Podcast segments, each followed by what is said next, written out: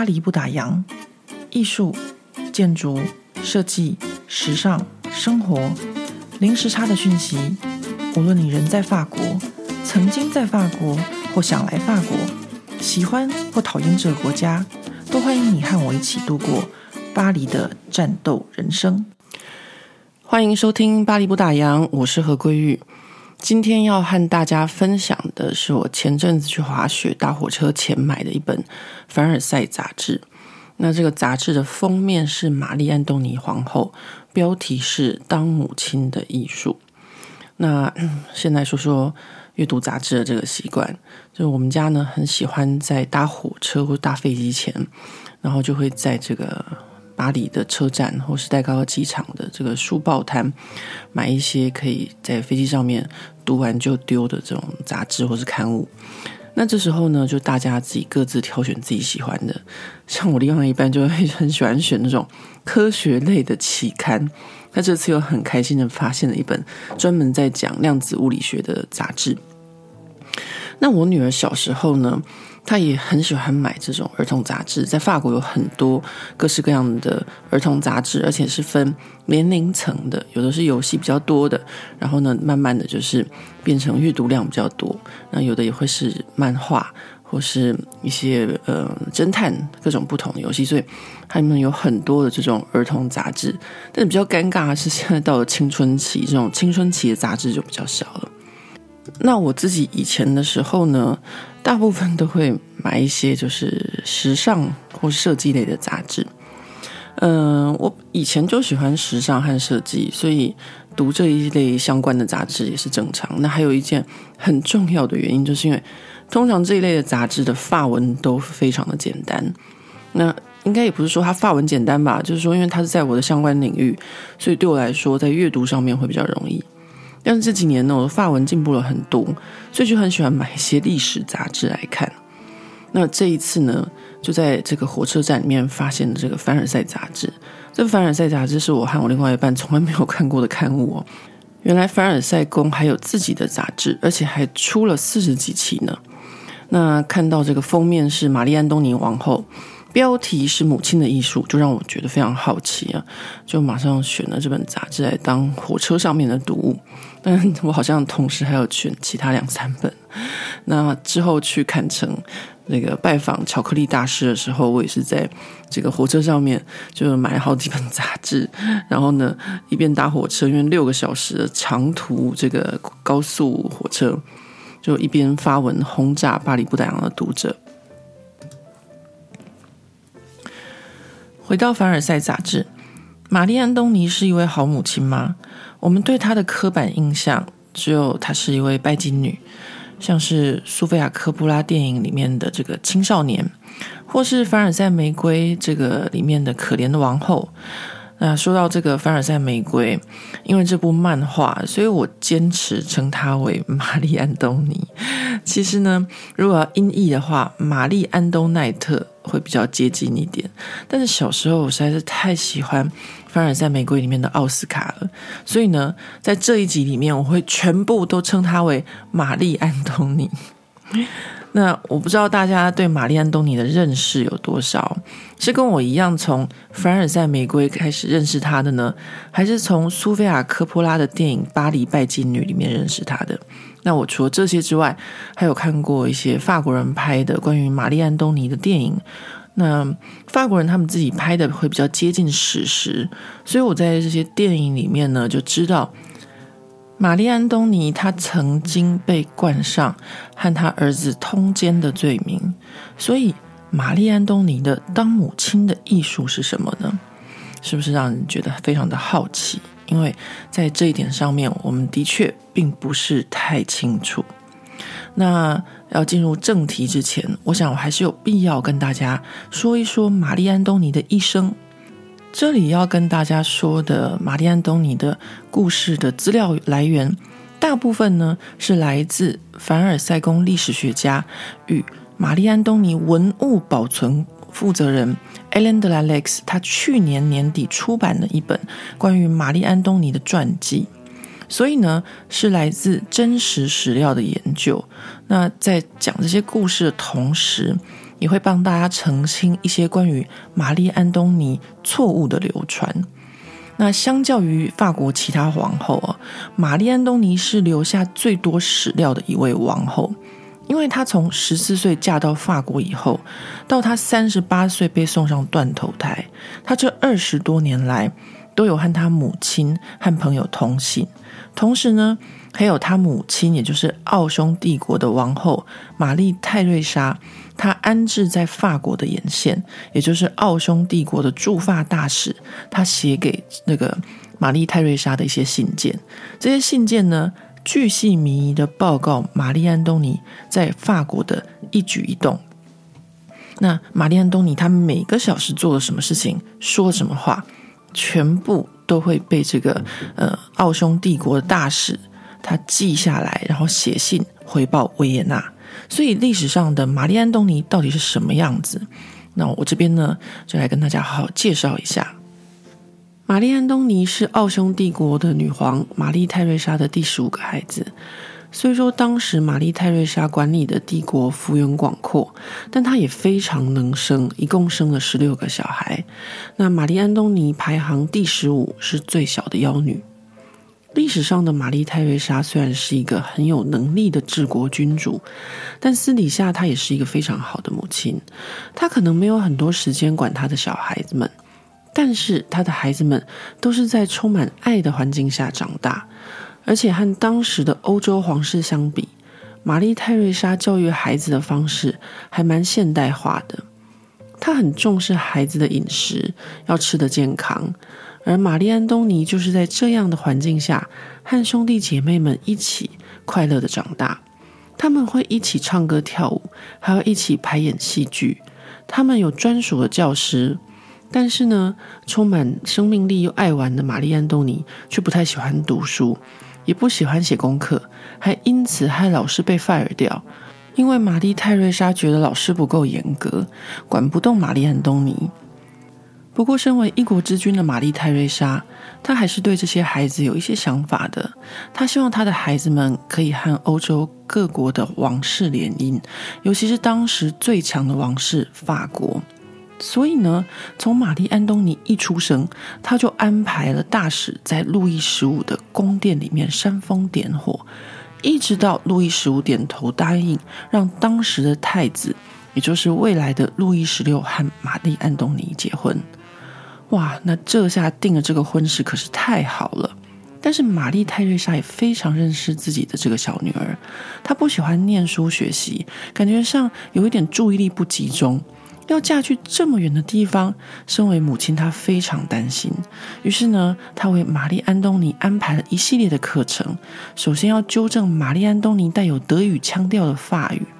然后他还要在短短的几个月之内学习法国宫廷的礼仪、文化和时尚等等。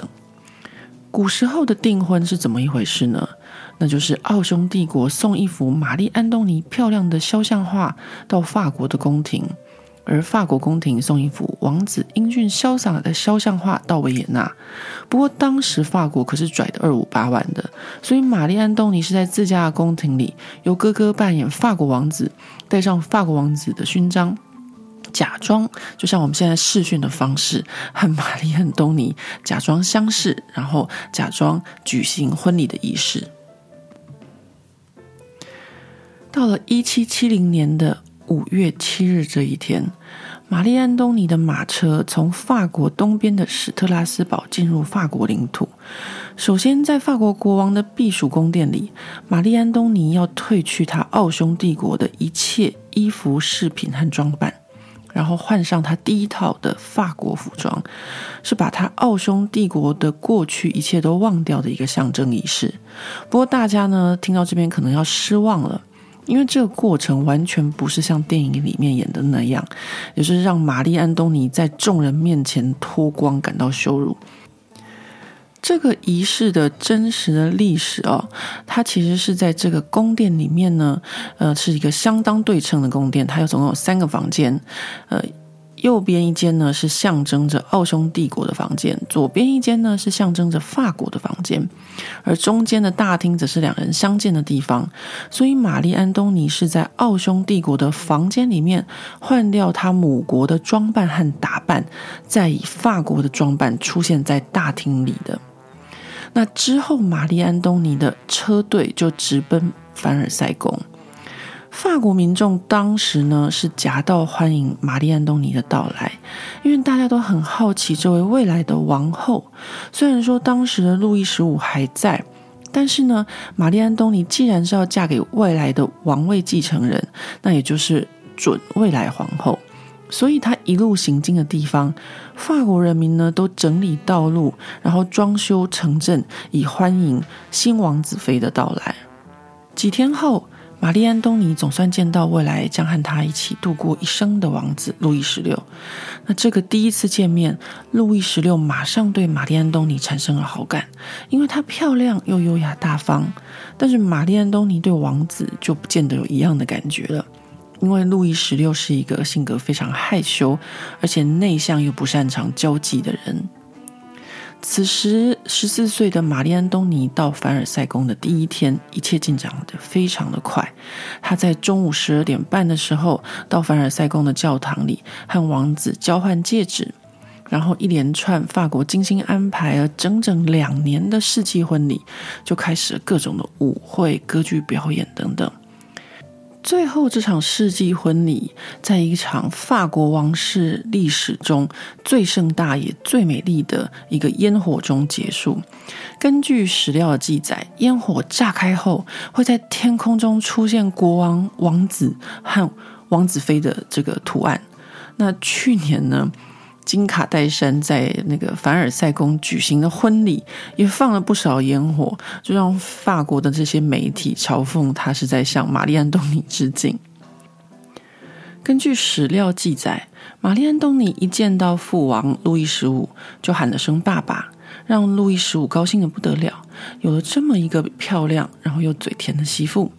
不过，玛丽·安东尼却不愿意跟路易十五的情妇说话。让宫廷里尴尬了好一阵子。那这段玛丽·安东尼对抗路易十五情妇的故事，在许多中文的史料里面都有记载。那我这边呢就不多跟大家解释了。那我们继续回到玛丽·安东尼，她的世纪婚礼在凡尔赛举行之后呢，也有一部分呢是在巴黎市中心举行。当时有好几万的巴黎人聚集在协和广场，那这个协和广场呢，以前叫做路易十五广场，那就是为了见一面新来的王子妃。不过烟火当时不小心烧到一个装饰物而引起了火灾，人们在逃离时引起的混乱，导致了一百三十几个人的死亡。那这里呢，知道后面的历史的一些呃历史学家或是很多人们都会说，玛丽·安东尼呢和法国似乎一开始就不太对盘，而且呢，我们现在要记住这个地名，就是发生一百三十几个人死亡的这个地方叫做协和广场，在巴黎的市中心。那就是之前我们在撼动法国的呃七十位女性里面有讲过。就是路易十五，他其中有一位非常有艺术品味的情妇，他所呃建造的这个以路易十五为名的这个路易十五广场。那之后，等一下就是在玛丽安东尼最后的故事里面会再次提到这个广场。玛丽安东尼嫁到法国之后，她写给她母亲的第一封信，就像小孩子写给妈妈的信一样，她向玛丽泰瑞莎报告了她一整天的行程。那信件内容是这样子的：我差不多早上九点或十点起床，有时候是九点半。穿上衣服后，我就开始做晨祷。晨祷后吃完早餐，就向父王请安，差不多到十点半。那十一点半的时候就开始梳头。十二点的时候，大家会到我的房间来参观。我要在众人面前擦口红、洗手。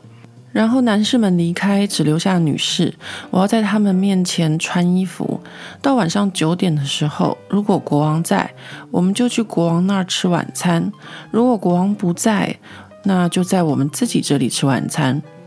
国王常常在晚上十点四十五分的时候抵达。在国王到之前，我会在沙发上睡一会儿。如果国王不在，我们十一点就上床睡觉。这就是我的一天。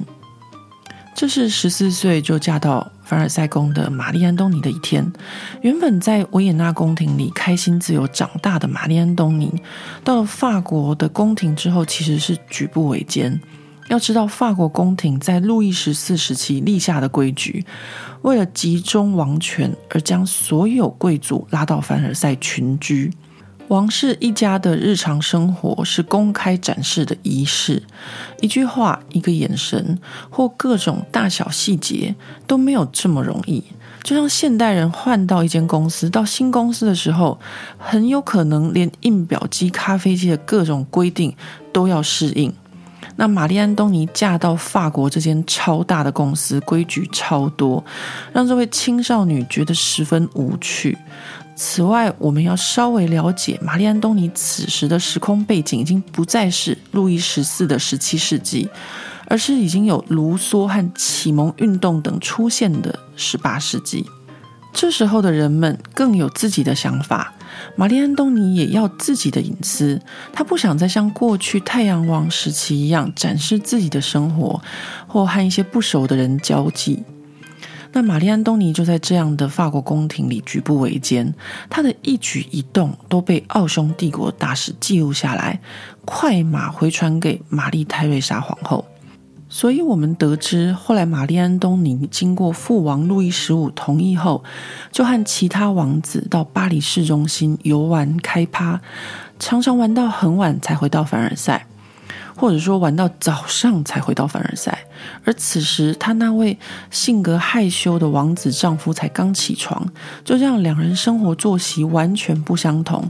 性格又天差地远，可以说是完全没有交集。那爱玩的玛丽安东尼还在她丈夫的同意下开始打猎，而且呢，就像她一直想要的，就是跟男人一样跨坐骑马。古时候的法国妇女骑马的时候是不能跨坐的，只能够双脚并拢的侧坐。这种骑马方式的法文叫做亚马逊。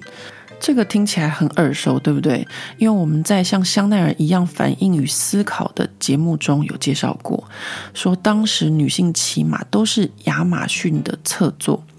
那香奈儿像男人一样穿裤装和跨坐，惊动了当时的上流社会。那其实早在香奈儿之前，玛丽安东尼就已经跨坐了。她这样的行为。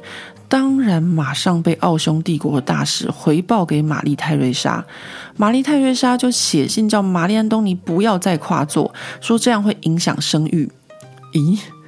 是不是跟我们以前说女孩子骑脚踏车会弄破处女膜一样？欧洲古时候也觉得女性只要跨坐或脚打开就会有问题。那轻松的当了王子妃几年之后，父王路易十五过世了。那路易十五过世的时候，玛丽安东尼并没有太难过，而且呢，她摇身一变成了王后。这时候的她才十九岁，她想要过她的生活，但是呢，法国宫廷其实没有那么容易，有人的地方就有江湖。玛丽安东尼她成了王后之后，就得罪了不少人。玛丽安东尼向路易十六要了小特里亚农宫。她开心地建造自己的新天地，而且不回凡尔赛宫和那些贵族朝臣社交，让法国这群宫廷里的贵族非常的不高兴。因为玛丽安东尼有自己的年轻社交圈，不和原本凡尔赛宫里的老贵族和朝臣打交道。那最后被排挤在王后社交圈外的许多贵族与朝臣们开始不满，而开始。散布各种对王后不利的流言，尤其是当初路易十四将这些贵族们从他们的封地集中到凡尔赛，有一个很重要的目的，就是要控制这些贵族们。但是呢，现在玛丽安东尼却得罪了这些人，有人就很不爽的回到自己的封地说玛丽安东尼的坏话，让这些流言传播的更远。说到玛丽·安东尼的这个小特里亚农宫，大家知道著名故事有很多，比如说他在这里建造了一个好像自给自足的农场，自己和一些贵族们打扮成农夫和农妇的样子，然后还有一个剧场，王后呢自己还粉墨登场演出。虽然下面掌声如雷，但史料客观的记载是皇后的演技其实并不是很好。那他还发明了各式各样可以在花园里面游玩的游戏。最后呢，大家玩完之后累得要死，再回到小特里亚农宫吃饭。那关于玛丽安东尼最爱的小特里亚农宫，有一段非常非常著名的故事。在法国大革命的时候，小特里亚农宫它遭受到非常严重的破坏。到了一九零一年的时候。有两位在牛津教书的英国女性，到了荒废多年，然后又年久失修的小特里亚农宫游玩。突然间，他们看到穿着长衫的路人指引，然后呢，带着他们到了一个地方，又看到一位穿着古时候衣服的一个女性在小特里亚农宫里面作画。哎，这不是玛丽安东尼吗？这两位英国女性觉得自己看到法国的最后一位王后。于是呢，回到英国就写了一本他们的《凡尔赛奇遇记》，但这样听起来，这好像其实是一个鬼故事吧？讲着讲着，我都起鸡皮疙瘩了。那法国人呢，就称这本书叫做《小特里亚农宫的鬼魂》。我觉得法国人取的书名比较切题啊。那当上了法国的王后的玛丽安东尼，她认识了服装商人 Hausse-Béthune，这是一个女性啊。那这个 Madame Horspethon 呢，呃，就是 Horspethon 女士，他们两人呢可以说是一拍即合。玛丽安东尼喜欢新衣服，而 Madame Horspethon 呢，她就需要像那个玛丽安东尼这样子的一个网红或是 KOL。那玛丽安东尼也创造了时尚这件事情。首先呢，以前古时候的这些古人哦，他们做衣服是因为衣服坏了或是要换季，但是呢，到玛丽安东尼却不再是这样子。他不是因为换季或坏掉才换衣服哦，他就跟我们现在一样，会因为不同的场合或不同的趋势，或是好看、高兴，都可以随时改变他的装扮，随时买他的新衣服。所以，我们说玛丽安东尼是创造时尚这个人是非常非常正确的，也就是从她开始，女性们才开始有这种不是必须、不是一定的时候才要买衣服这件事情。那这位买单 Hausse-Béthune 呢，他其实不是服装设计师，因为他不知道怎么做一件衣服，他是买了衣服来之后呢，再做一些装饰和搭配。它主要就是贩售服装和各种配件饰品，像手套、扇子这些的。不过，就像香奈儿所说的哦，这个衣服它通常不是最贵的，通常最贵的就是画龙点睛的饰品。所以呢，Hausse-Béthune 他卖给玛丽安东尼的衣服或饰品都是无敌高价的售出。反正她是皇后，那她买了以后会有国王买单。玛丽安东尼当时还带起了一股超高耸的这个呃奇怪造型的这种发型的一个潮流哦。那因为这种超高的发型，导致当时跟风王后的这些贵族妇女们都没有办法正常穿衣服。就以前他们穿衣服的时候，从就是上半身从头这样子套入他们的衣服里。那他们呢，因为这个造型，这个头的那个发型实在太大了，所以他们都要从脚下面开始穿，往下往上穿。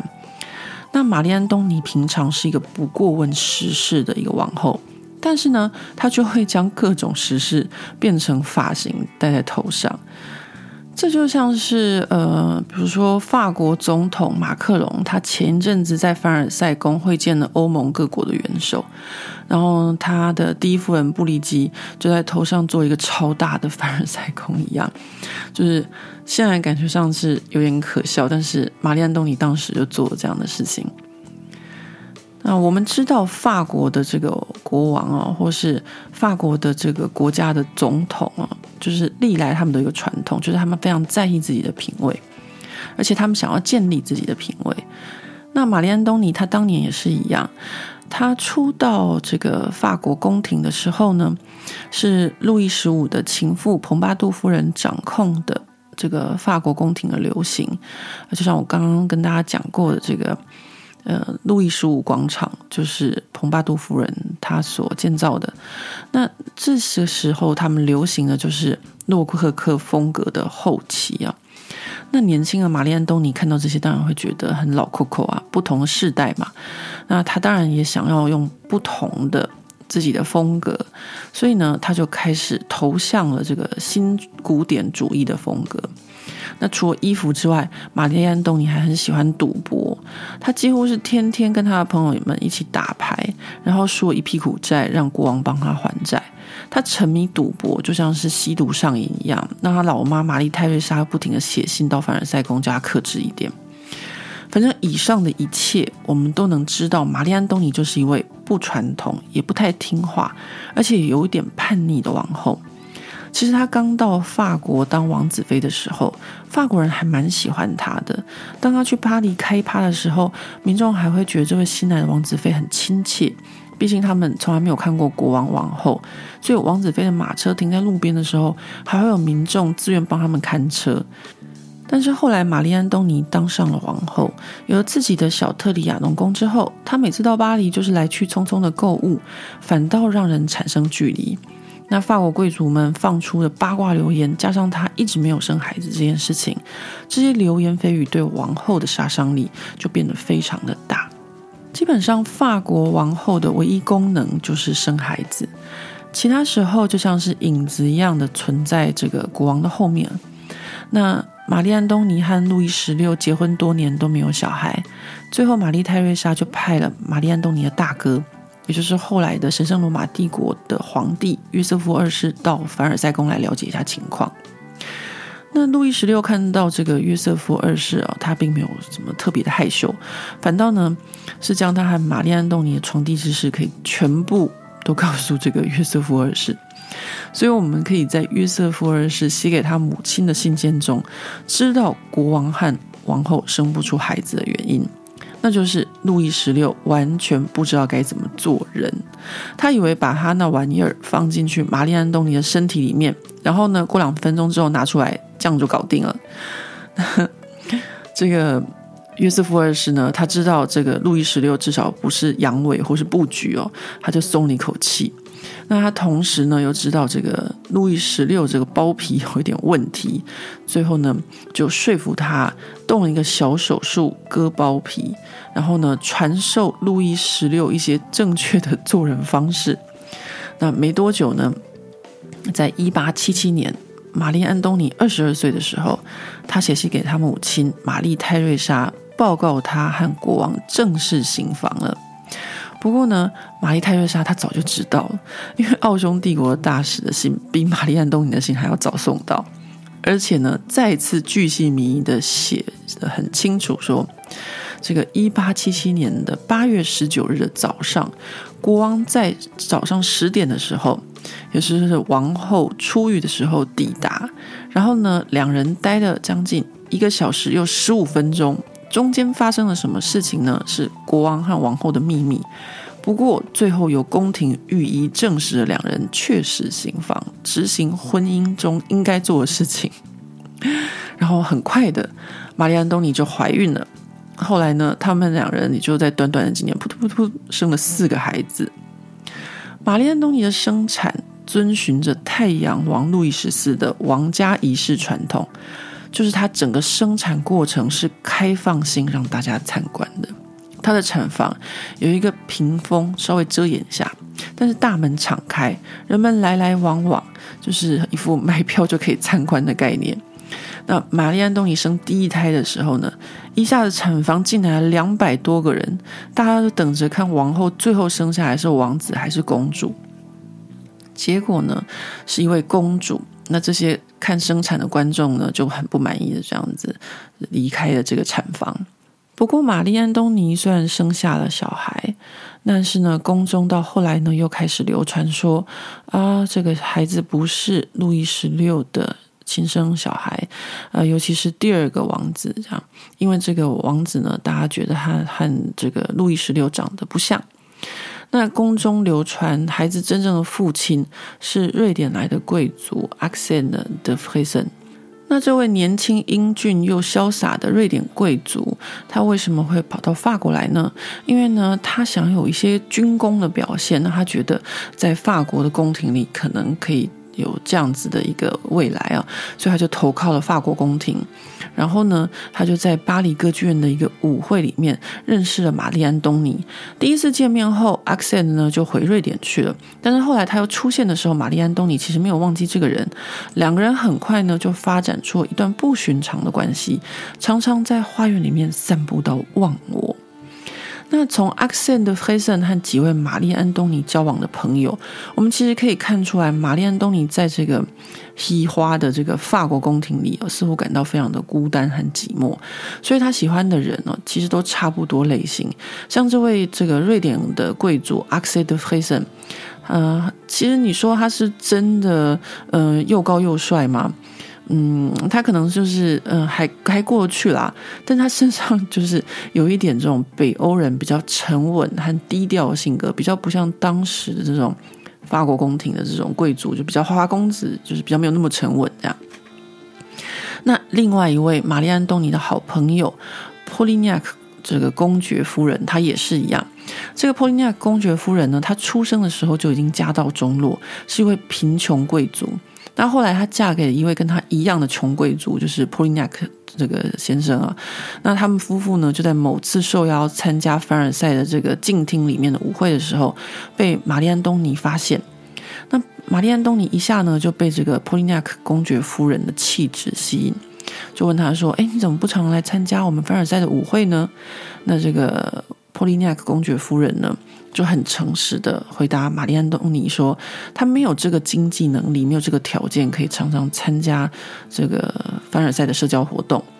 那玛丽安东尼对他诚实和坦荡，觉得非常的欣赏，然后同时又被他的气质吸引。后来呢，就和他成为好朋友，让国王帮他们夫妇还债，然后给她老公一些肥缺，然后照顾她整个家族。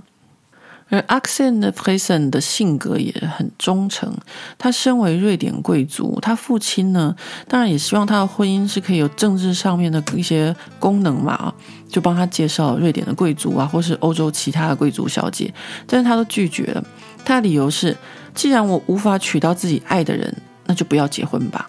那他爱的人就是王后玛丽安东尼啊。那玛丽安东尼也同样深爱着 Axel de Friesen 而无法隐藏。他也曾经呢，在误以为 Axel de Friesen 要被派去和英国打仗的时候呢，不顾形象大哭，然后被宫廷大肆八卦。那他们两个八卦在宫廷里面流传。那 Axel de Faison 呢，因为他深爱着玛丽安东尼，为了保全王后的这个名声，他就在一七八零年的时候，就自己申请参加了这个美国独立战争。战争结束后，Axel de Faison 又回到凡尔赛，然后呢，没多久，玛丽安东尼就生下了二王子。王公贵族呢，又开始流传说啊，这个二王子的父亲其实是 Axel de Faison，而不是路易十六，因为这个王子呢，和路易十六长得一点都不像。为此，Axel de Friesen 再次远离法国宫廷，以保全王后的名声。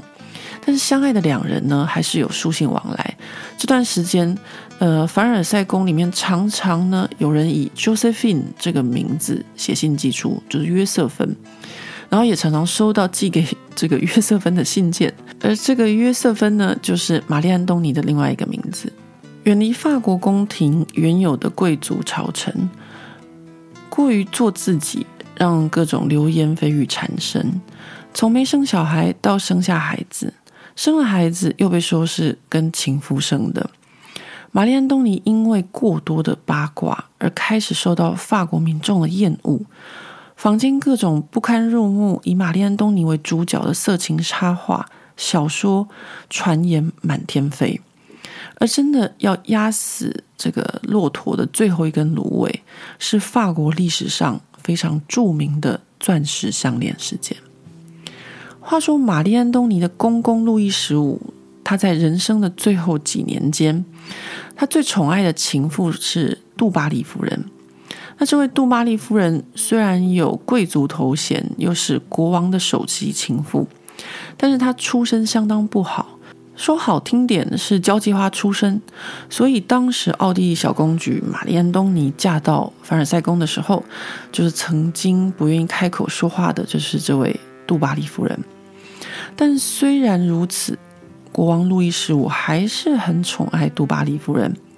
国王特别请珠宝商打造一条钻石项链，要送给杜巴利夫人。国王的要求是，这条项链要华丽到无与伦比。那于是呢，这个珠宝商就到处贷款抵押，想办法找到全世界上最大的钻石，而且呢，要好多颗巨大的钻石才能打造这条项链。不过就在项链完工前，路易十五呢，他就死了，而情妇杜巴利夫人则被送到修道院。于是珠宝商拿着项链在欧洲各国的王室间叫卖。但是没有人要买，为什么？因为这条项链一开始就设计错误，它有太多太大的钻石，让这条项链贵得惊人。最后呢，珠宝商兜兜转转的又回到凡尔赛，向当时的国王路易十六贩售这条钻石项链。不过玛丽安东尼她不要。后来玛丽安东尼生了王子，她老公路易十六想要犒赏她，就再问她要不要这条项链，她还是不要。这条项链要价一百六十万里弗尔。玛丽安东尼再怎么爱珠宝首饰，她也觉得贵得离谱。一八七七年的时候，在她刚当上王后第三年时，就曾经大买特买过各种珠宝首饰。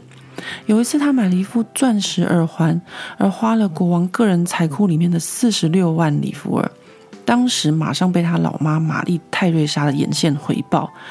让玛丽泰瑞莎八百里加急来信开骂说：“老娘我身为一个掌管超大帝国的女皇都没有买这么多珠宝，你一个王后要这么多珠宝干嘛？你这样败光你老公的钱是不对的。”时间回到一七八五年，这条钻石项链当时开价一百六十万里弗尔。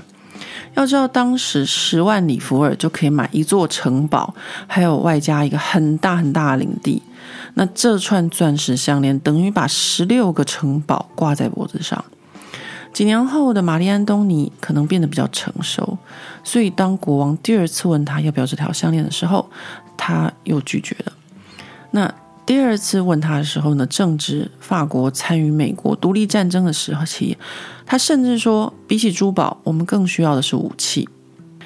不要不要！但是到了一七八五年的七月二日这天。玛丽安东尼正开心的在他的小特里亚农宫的蓝色剧场里排练他的新剧本的时候，突然收到珠宝商的来信，询问说：“亲爱的王后，希望您喜欢这条钻石项链，不知道您下次何时付款呢？”玛丽安东尼收到这种像诈骗集团一样的信，当然不当做一回事，继续排练他的戏。不过不久之后，珠宝商亲自上门来要钱了，说是王后拿了项链不付钱。咦，怎么回事？哎，这就说来话长了。法国当时有位罗昂枢机主教，这位枢机主教呢，他很想巴结玛丽安东尼，他很想像以前路易十四时期掌权掌势的这个马萨林主教一样。不过，玛丽安东尼还在维也纳宫廷的时候呢，他妈妈玛丽泰瑞莎就因为罗昂枢机主教放荡的生活，还有他喜欢八卦这些丑闻的事情呢，而不太喜欢他，甚至叫玛丽安东尼要提防这个人。所以，玛丽安东尼到了法国之后，就一直不太鸟这个罗昂枢机主教。这时候呢，有一位呃德瓦卢瓦夫人，听他的名字呢有德，就知道他是一个贵族。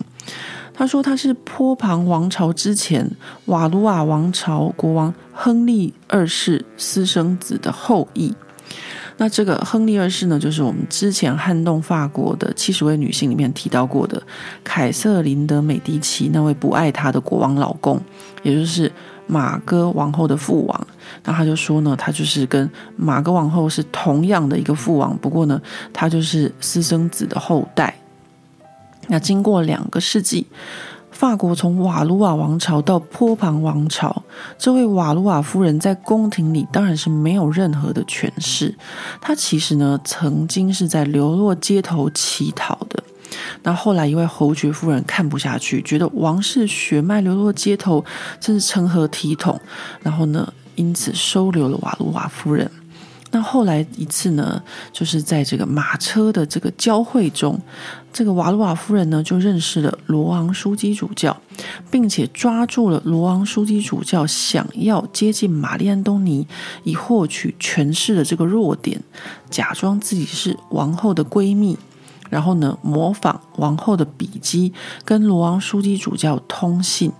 然后就常常用王后的名义，向这个罗昂枢机主教诈骗点钱啊，呃，叫他捐一些钱给，比如说要做些什么事情这样子。瓦鲁瓦夫人的先生呢，他还找了一位外形和玛丽安东尼相似的妓女，给了他一万五千里弗尔的巨款，要她假扮成皇后，在天黑的凡尔赛花园里，这位妓女打扮成玛丽安东尼。梳着高高的头发，又喷上了面粉，然后戴着半遮面的面纱。瓦鲁瓦夫人跟这位妓女说：“你只要把玫瑰拿给主教，然后跟他说一句话就好了。什么话呢？你就要给他玫瑰的时候说：‘您知道这是什么意思？’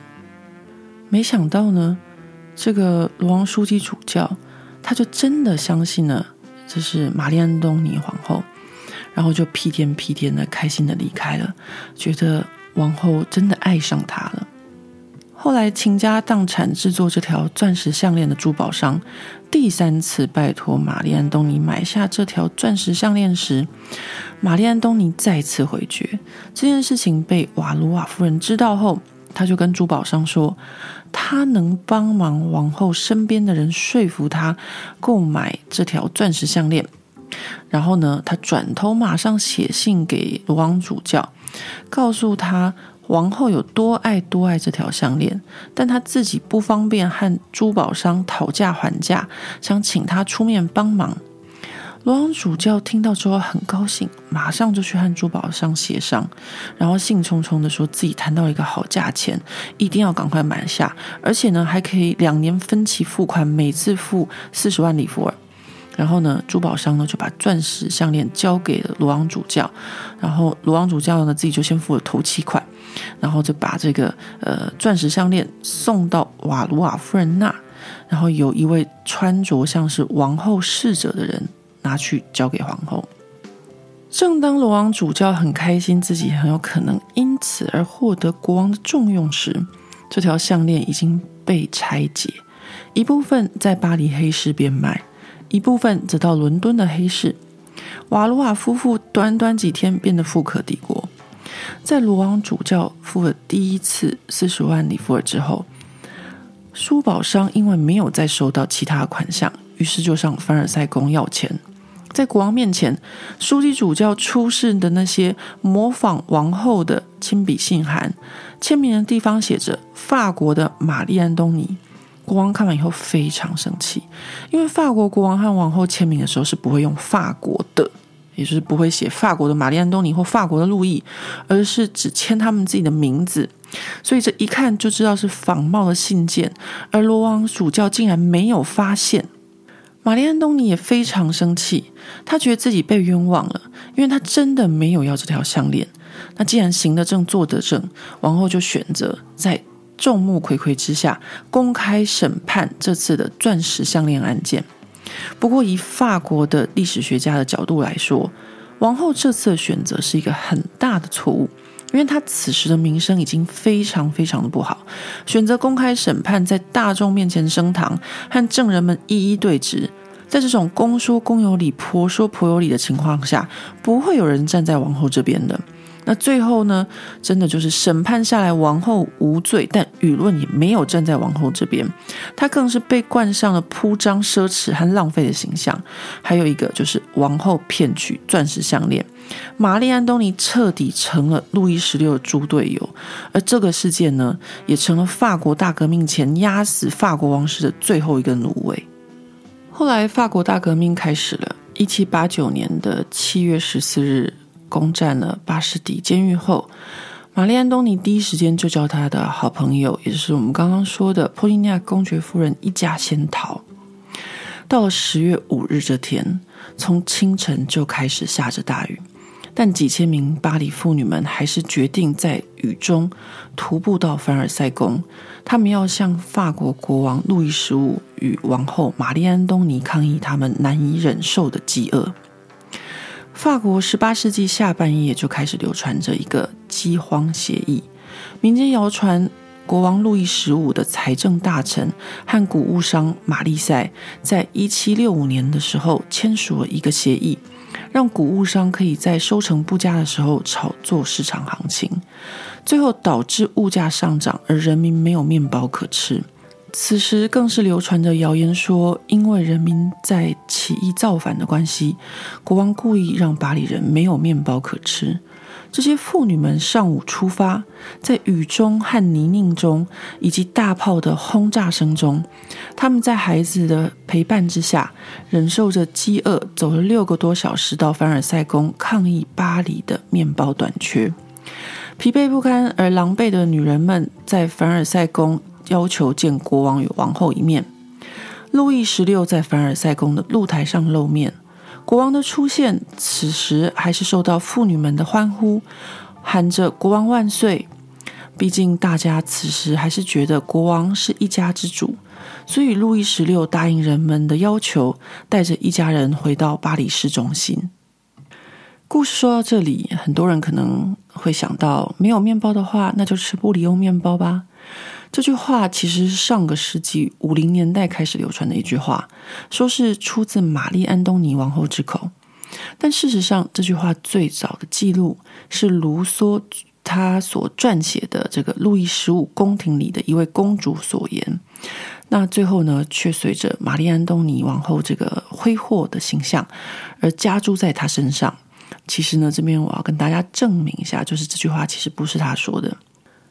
搬回巴黎市中心的路易十六和玛丽安东尼，在大革命后有感局势越来越混乱。此时，法国许多的贵族和外国人都纷纷的离开，而瑞典伯爵也就是 Axel de Freyson 对王室一家还是不离不弃，是少数还在巴黎的保皇党。他想尽办法联系欧洲其他王室来保护法国的皇室，还有他的王后。而这段期间，玛丽安东尼也写了不少信去向他的家人，还有欧洲其他王室求救。不过，她的丈夫路易十六不愿意对人民动武，早就已经放下武器。一七九一年的六月二十日，王室一家人假扮成富有的布尔乔亚家庭，搭上马车，打算逃到玛丽安东尼的娘家奥地利。但出发不到两天就被抓回来。此时逃跑的法国国王路易十六成了背叛法国的国王。被押回来到巴黎的路易十六和玛丽安东尼虽然还住在王宫里，但不再像以前一样还拥有自由，而是完全的被囚禁。一年之后，两人被关押到监狱里。此时的法国大革命变得相当残忍而暴虐。一七九二年时，法国民众因为担心欧洲其他王室会杀进巴黎，激进派人士决定先发制人，杀害了上千位的贵族和保皇党。玛丽安东尼的好友伦巴勒公主被暴民从监狱中拖出来审判，要她作证国王路易十六和玛丽安东尼向其他国家串通，要来攻打法国。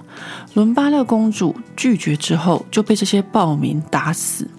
那伦巴勒公主的死亡呈现了当时法国的血腥暴力状态。有一说是伦巴勒公主从监狱被抓出来之后，走着走着就昏倒了。她的昏倒让暴民以为有人开始动手打她，其他人就跟着乱打，然后把她衣服扒光，让她横尸街头。不过这是比较客气的版本。事实上，她从监狱里被抓出来之后，有一个暴民用木棍捅她的肾。其他的暴民呢，见状就开始下手，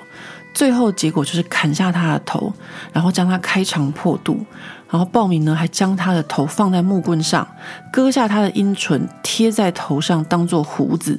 然后故意到玛丽安东尼的窗前，让他看到伦巴勒公主的惨状。一七九三年的一月十九日，法国国王路易十六被判死刑。得知审判后，他见了玛丽安东尼最后一面。两人相见后，在一阵沉默之后，路易十六告诉玛丽安东尼自己的审判过程，并交代了一些孩子的事情。玛丽安东尼说要陪路易十六一起度过最后一晚，但是路易十六拒绝了。他说他临走前呢，还有一些事情要准备一下，但是他答应玛丽安东尼，就是隔天早上再来见他最后一面。隔天早上就是一月二十一日，路易十六没有勇气再去见玛丽安东尼最后一面。最后，玛丽安东尼他是听到民众的欢呼声，而得知国王路易十六的头已经被砍下来了。路易十六死后，接下来换玛丽安东尼受审判。玛丽安东尼此时是法国人痛恨的外国人，奥地利人，欲加之罪，何患无辞？各种叛国罪行想办法加注到他身上，最后甚至要摧毁他母亲的身份。话说，玛丽安东尼生了四个孩子，第一个是女儿，然后第二位呢是王子，不过这位王子在法国大革命前就生病死了。那第三位也是王子，就是后来的路易十七，而最后一位则是刚出生没多久就死亡的女儿。路易十七后来被迫和父母分开，被当时社会最低下阶层的无套裤汉抚养。这无套裤汉呢，就是说没有穿这个套裤的一些呃法国这个大革命时期的低下阶层的人。那和彬彬有礼的王族呃或是贵族教育相比，小小的路易十七后来被野蛮的无套裤汉调教，要他拥抱共和，而痛恨王权制度。并且痛恨他的父王和母后的一切的贵族蓝血人，后来甚至要他在法庭上指认和母亲有不正常的关系，企图将玛丽安东尼最后母亲的角色剥夺。没多久，在十月十六日的凌晨四点，玛丽安东尼被判死刑，临刑前只剩下八个小时。玛丽安东尼写了一封信给路易十六的妹妹。也是他的好朋友伊丽莎白，他信里写着：“亲爱的妹妹，这是我最后一次写信给你，因为我已经被判了死刑，马上就要去见你哥哥了。我希望自己能和他一样坚强的面对死亡。我现在很平静，但我很难过，将要离开我的孩子们。我希望上帝能够原谅我，也原谅我所有的敌人和他们对我所做的事。”永别了，我的妹妹，请帮我亲吻我的孩子们。早上七点过后，一位神职人员来为玛丽安东尼做最后一次的祷告。八点的时候，他换上了一件白袍，狱卒剪了他的头发，并且马上烧掉，以免成为保皇党的信物。最后，玛丽安东尼双手被反绑着离开了他的牢房。双手被反绑这件事情是国王路易十六被处决时所没有的待遇，而更惨的是，路易十六当时是从监狱到这个广场的行刑的一路是坐马车，而玛丽安东尼则是被用囚车运送，就是那种像牢笼一样可以看见囚犯的车子，一路这样子招摇过市的到巴黎市中心的协和广场。那这个协和广场呢，也就是我们刚刚说的，呃，路易十五广场，呃，也就是当时的叫做革命广场。那这个革命广场呢，上面是人山人海，大家高喊着“杀死奥地利人，杀死奥地利人”。玛丽安东尼迅速的下了这个囚车，没有太大的震惊，他非常平稳的这个走上了断头台。那非常有名的一件事情就是，他走上断头台的时候，不小心踩到了刽子手的脚，他还向刽子手说了声“对不起，先生”。所以，玛丽安东尼的内心是非常非常强大。上了断头台后的他环顾了四周，然后最后他被推向斩首的刑具的时候，他的眼泪才掉下来。玛丽安东尼他的一生就在此刻停止，他此时。只有三十八岁。各位现在正在收听的朋友们，如果你们在很专心的听玛丽安东尼的故事，到现在为止不停的听到一些狗叫声的话，我真的感到非常的抱歉。因为我在录音的时候呢，我家邻居的狗一直在叫。那我其实呃，对于狗叫这件事情，我是觉得蛮怪异的，但是因为。我跟大家分享过，我们家最近的这个白发辣妹女邻居又搬回来了，然后带着她的狗，然后一连串非常诡异，然后很奇怪的行径哦。那他现在这只狗一直叫，一直叫，一直叫，我也感到非常的不安和心慌了。因为，呃，通常，嗯，小狗是一种很乖的动物，就是教得好的话，是还蛮有家教，是不会一直这样子叫的。但他这只狗呢，已经叫了非常非常久了，我还蛮担心会不会有发生什么事情。因为，嗯、我发现这个 我们这个白发辣妹这个邻居，他，嗯。怎么说呢？就是有一种非常呃抓马的人生，非常戏剧化的一些行为啊、哦，和其他邻居也配合得蛮好的。那我个人是不是很喜欢这种就是过于戏剧化的这种行为？比如说高喊救命啊，或是跑到人家家吵架这种，嗯、呃，我觉得蛮就是鲁莽的一种成年人的一种不智的行为。所以现在他的狗一直叫。我也不知道该怎么办，就是我现在每次想到他，就会有一种让我害怕的那种命案现场的感觉。所以，嗯，我不知道就是呃该怎么处理这件事情，所以只好请大家就是听我讲故事，然后如果同时听到狗叫的话呢，大概就是知道我也无能为力这样。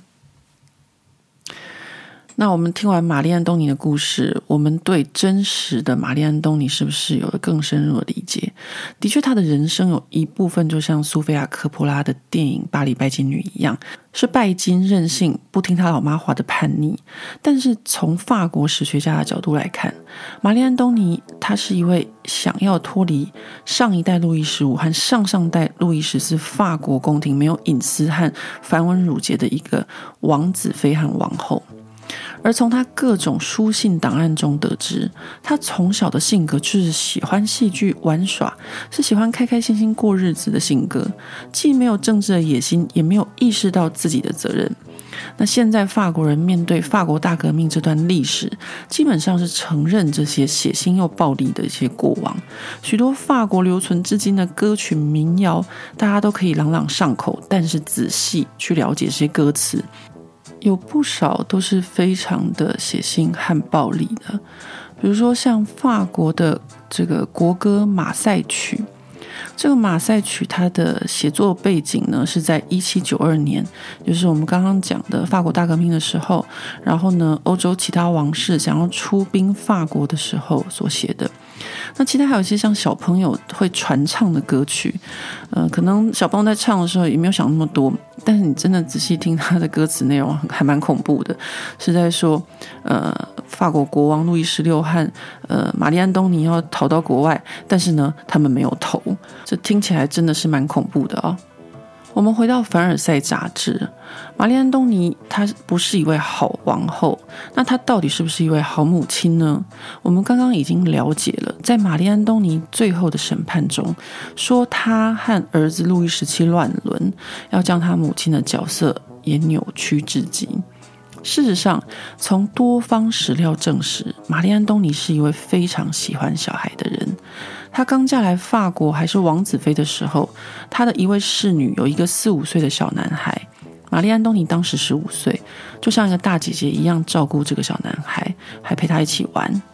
那除此之外，在史料中还有玛丽安东尼认养其他小孩的记录，其中有一位叫做阿蒙盖涅的小男孩。根据奥地利大使写给玛丽泰瑞莎的密信中得知，这个小男孩呢，他是玛丽安东尼在路上遇到的。他看到一位老妇带着一群父母都死掉的孤儿，就让老妇人呢把这个小孩，呃，就是这个一群小孩里面最小的这个男孩给他，让他带回宫中抚养。不过，玛丽安东尼有心，但是小男孩可能再穷，也不想离开他的哥哥姐姐们，所以这个小男孩并没有感激玛丽安东尼的养育之恩，在法国大革命的时候，反而投向了革命军。那另外，路易十六和玛丽安东尼还有领养一位被法国贵族骑士从非洲塞内加尔送回来的黑人奴隶儿童，叫做尚阿米卡。当时的宫廷贵族都很流行养一位小印第安人。呃，为什么叫小印第安人？其实只要是有色人种，都被他们称为小印第安人。双阿米干被送到凡尔赛宫给玛丽安东尼的时候只有五岁，玛丽安东尼就将这个小男孩交给他的另外一位小男孩仆役，让他教他读书写字。那两年后，法国大革命爆发，玛丽安东尼将圣阿米干安置在一所寄宿学校，负担他每年四百里弗尔的教育和生活费，一直到他最后被关到监狱里面。那虽然呢，他没有办法再帮圣阿米干负担生活费，但他还是持续的关心他。圣阿米干后来在这个寄宿学校待到了十一岁，被发现他颇有绘画天分，就送到另外一所寄宿学校去学画。不过呢，到新的学校没有三个月之后，圣阿米卡就过世了。那时候他只有十四岁。所以我们知道，玛丽安东尼很喜欢小孩。从他自己没有生小孩的时候，他就很羡慕其他怀孕的妇女，希望拥有自己的孩子。他甚至在生下第一位公主的时候，想要亲自哺乳。不过，他打算亲自哺乳这件事情呢，被他母亲知道之后，就赶快来信制止他。要知道，那个时候的王后或贵族女性的孩子都是交由奶妈去哺乳的。生下孩子之后的玛丽安东尼和路易十六就像现在的父母一样，他们会关心自己的孩子和教育自己的小孩们。那这个呢，和以前法国的国王、王后或是贵族父母和小孩子之间保有一定的距离这样的关系不太一样。法国古时候因为出生率低、存活率低这些因素，所以父母与孩子之间的感情十分淡薄。因为不知道这孩子能不能长大成人，所以父母们不会投入过多的爱。但是路易十六和玛丽安东尼就像现代父母一样的关爱自己的小孩。像第一位小王子路易约瑟芬，他在一七八九年法国大革命前过世的时候，当时法国局势已经非常的动荡不安，朝臣请路易十四亲自出面主持会议。但是路易十四呢，却因为还在失去孩子的悲痛中，而拒绝了这些朝臣。那玛丽安东尼在失去刚出生的小公主和大王子路易约瑟芬时，都非常的伤心痛苦，是一位表露母爱的母亲。那玛丽安东尼同时也非常在意自己和孩子的关系，还有孩子的教育。他的孩子们相信他，他也要他的孩子们勇敢承认错误，跟他母亲玛丽泰瑞莎一样，可以说是一位非常重视教育的母亲。在一七八八年的时候，玛丽安东尼是巴黎一个女性慈善机构的荣誉董事。在十八世纪末期的法国社会上，充斥了很多的孤儿。那为了避免过度贫穷的父母抛弃孩子。这个慈善机构呢，他们提供一百九十二里弗尔给这些极为贫苦的母亲。那不过能够申请到这些补助金额的条件非常的严苛。首先呢，这些孩子必须要是婚生子女。然后这个母亲呢，还要有良善道德的表现，所以这个机构呢会派人到家里面去访查。那母亲呢还要亲自哺乳两年。那虽然条件严苛，不过在一七八八年和一七八九年间，有不少的女性受惠。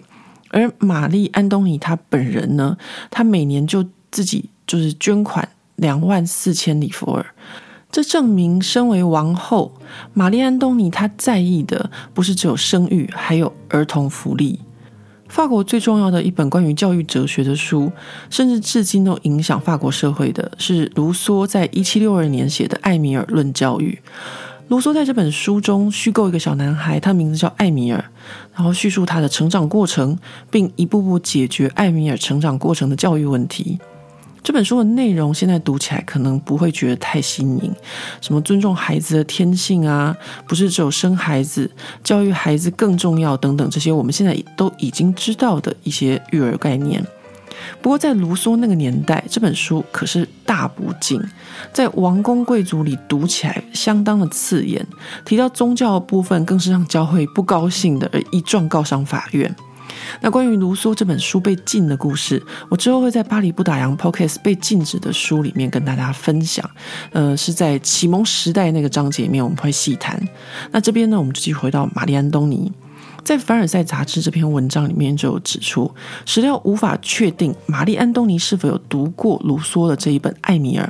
但是呢，玛丽安东尼无疑是一位跟上时代的母亲，也就是说，她和以前的。法国王后或是贵族母亲不一样，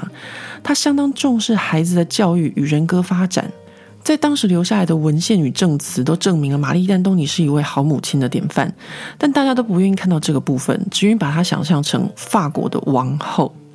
那既然她是法国的王后，对法国人来说，国王是法国人的父亲，那王后就应该是法国人的母亲。那玛丽·安东尼的形象在法国人民心中，在钻石项链事件后变得非常的糟糕，所以那时候呢，法国的王室就做了一个大内宣，就是想要把玛丽安东尼塑造成一个慈母的形象。那玛丽安东尼此时他也没有逃避他的责任，他就努力的去做这些公益和慈善。玛丽安东尼的慈母形象大内宣最著名的，就是我们在这个撼动法国的七十位女性当中介绍过的女画家。Elisabeth Le p o n 嗯，我应该是翻成勒布朗。她花了两年的时间为玛丽安东尼所画的这个肖像画，也就是这本《凡尔赛》杂志的封面。呃，在这幅画里面呢，他身穿红色的洋装，身边站着是长公主玛丽泰瑞莎，然后呢，手里抱的是二王子路易查尔。然后大王子路易约瑟夫则站在一个婴儿床的前面，手指着空着的婴儿床，暗示着母亲刚失去妹妹的痛苦。这幅画当时在沙龙展出的时候，就被大众认为是法国皇室的一个大内宣。大家呢就觉得这是呃王室想要用王后是母亲的这个意识形态。来复兴君主制度，因此呢，在这个一七八七年的时候呢，就非常的不被民众所接受，然后这幅画就被撤下来，后来换上另一幅玛丽安东尼的画作。在后来大革命的时期，玛丽安东尼被指控和他的二儿子路易查尔乱伦。就历史学家的角度而言，这是当时法国人妖名化玛丽安东尼的一个极致的表现。而玛丽安东尼当时在审判中的回应也相当的著名。他说：“我不回应你们，因为大自然也反对这种对母亲的指控。”虽然玛丽安东尼她当时在审判中有撒一些维护自身的谎言，但是呢，她这个身为母亲的回应却是让人非常的动容。而他上断头台前的最后一封信，也就是刚刚提到的写给路易十六妹妹的信件里，也再次展现他母性的一面。他写道：“我很难过，即将要离开我可怜的孩子们。你知道，我是为了他们而存在的。”在这信的最后，他亲吻了这位小姨子，也是好友，还有他当时仅存的两个孩子。好啦，到此我们已经讲完这个《凡尔赛》杂志关于玛丽安东尼当母亲的艺术，呃，这个杂志的内容了。其实呢，这个杂志的这个呃封面的这个主题，它的页数不是很多。那我们花了很长的一段时间在跟大家交代玛丽安东尼的这个人生。那听完这个故事之后，我不知道大家对玛丽安东尼有没有更深一点的了解。那如果对这本就是去年年底出的这个玛丽安东尼的传记的书籍有兴趣的朋友，我会把这个书的书名和作者名，呃，写在这一集 Podcast 的文字的部分。不过，我想这个书籍到现在为止应该还是只有法文版的，因为它是去年好像是二零二一年呃十一月份才出的一本新书哦。那这一集节目的最后呢，嗯，我想想看要跟大家说些什么。呃，就是哦，我很希望大家呢听完 Podcast 之后，也可以在这个呃 Apple Podcast 上面留言给我，因为呃巴黎不打烊的脸砖就是。呃，这个脸书的专业上面呢，有很多网友常常会私讯啊，或是留言给我，互动都还蛮多的。但是这个 Podcast 的部分，实在是没有什么人跟我互动，我总是觉得好像在对空气讲话。呃，当然有一些朋友会到这个巴黎布朗的脸专，就是私讯给我，就是关于 Podcast 的部分。但是我还是非常欢迎大家可以就是在这个。呃，就是 Podcast 的呃渠道上面，就是不管是 Apple Podcast 或是其他什么地方，用不同的地方可以留言给我。呃，我不会叫大家说一定要按五星或是什么按赞这样子，因为好像我自己个人。就是一直从来没有太注意这件事情。但是所有的留言我都会看。那我很希望说，大家可以给我更多的 feedback，就是大家想要听到什么，或者你听完这一集关于玛丽安东尼的故事，那你的感觉是什么？然后，嗯，比如说像我自己好了，我可能对玛丽安东尼也是有一些误解，就是可能小时候看凡尔赛玫瑰啊，或是长大后就是对这个玛丽安东尼的这种拜金啊，或是呃，可能追求时尚这种呃偏见吧。那现在呢，在读这些书信之后，然后觉得，呃，我对玛丽安东尼有另外一个看法，就是说他其实是一个跟我们现代人很像的一个一个人哦。他而且他没有什么这个王后的这种呃。就是很高高在上这种感觉哦，就像他会跟一个刽子手道歉一样，这是玛丽安东尼的性格里面一个很还蛮大的特色。呃，虽然他刚到法国的这个王宫的时候，不愿意跟这个出身不好的这个呃情妇打招呼，但是其他的部分，就算是在最后他人生的最后被关在监狱里面的照顾他那些人哦，都有发现说，哎，这个王后其实人还蛮好相处的。而且我刚刚忘了讲一件事情，就是玛丽安东尼其实在他人生的最后，尤其是他被关在监狱的那个时候，他其实饱受这个子宫颈癌之苦。也就是呢，当他呢被送上了这个断头台之前，然后他才很不好意思的把他沾满了血的衣服和床单拿出来。那如果要用我们的讲法的话，应该是这样说吧，就说他这个人其实还蛮客气的，然后也不想要打扰别人，所以他对于他自己的这个呃有病的这样的情况，就一直隐瞒，然后呃忍受着，然后没有讲出来。所以，玛丽安东尼并不是呃我们想象的那个样子。那今天的这个节目呢，就到此告一段落了。非常欢迎大家留言告诉我，你听完这一节节目之后，你有什么想法，或者是你想要从巴黎不党的 Podcast 里面呃听到什么样的内容，都非常欢迎大家留言。那我们下回见喽，拜拜。